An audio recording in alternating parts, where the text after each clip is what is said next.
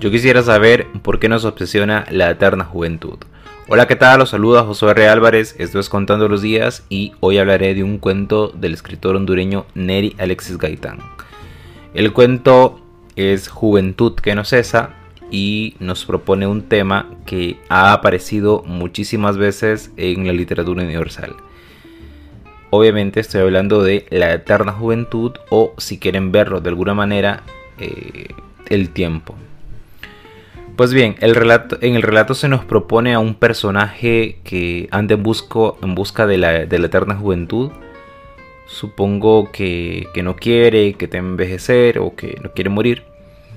Y entre tanta búsqueda le encuentra a través de un reloj de arena que le da una especie de, de facultad sobre el tiempo de las personas.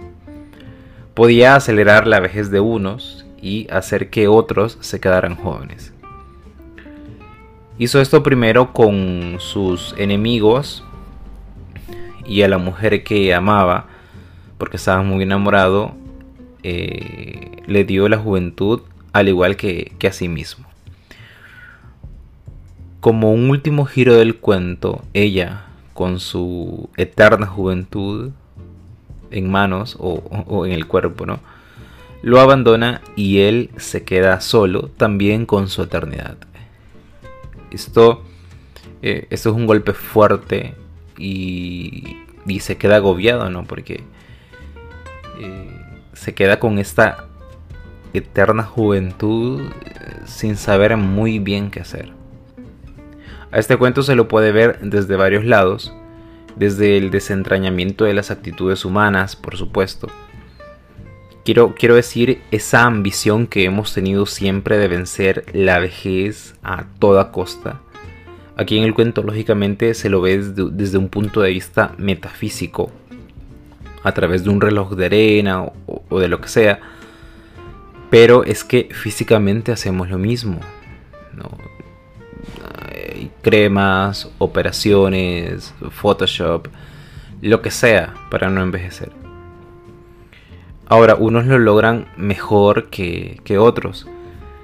Y sé que, sé que hablo desde afuera, obviamente, porque estoy muy joven y quizá no lo siento. Pero yo creo que a la vejez hay que, en primer lugar, aceptarla. Primero porque es inevitable y segundo porque en ella también nos podemos encontrar eh, una belleza. El asunto es que si buscamos eh, la belleza de la juventud ya estando mayores, pues no la vamos a encontrar porque no es la belleza que nos corresponde, no es la belleza que nos toca.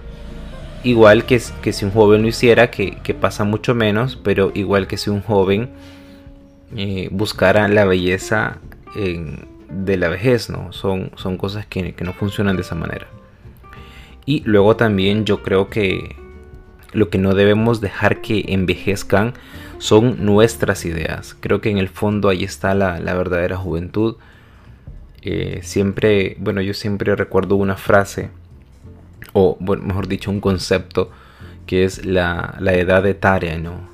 Eh, cómo, se comporta cada quien, cómo actúa cada quien, cómo piensa cada quien. Y a veces podemos correr el riesgo de, de no estar en nuestra edad etaria.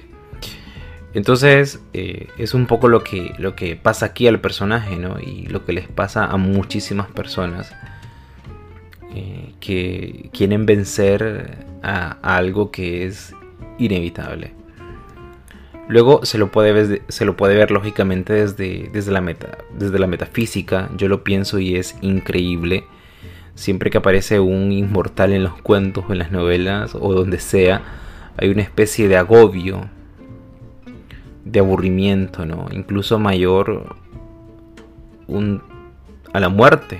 O sea, es un agobio mayor a, la que, a la que puede causar la muerte. Una ansiedad.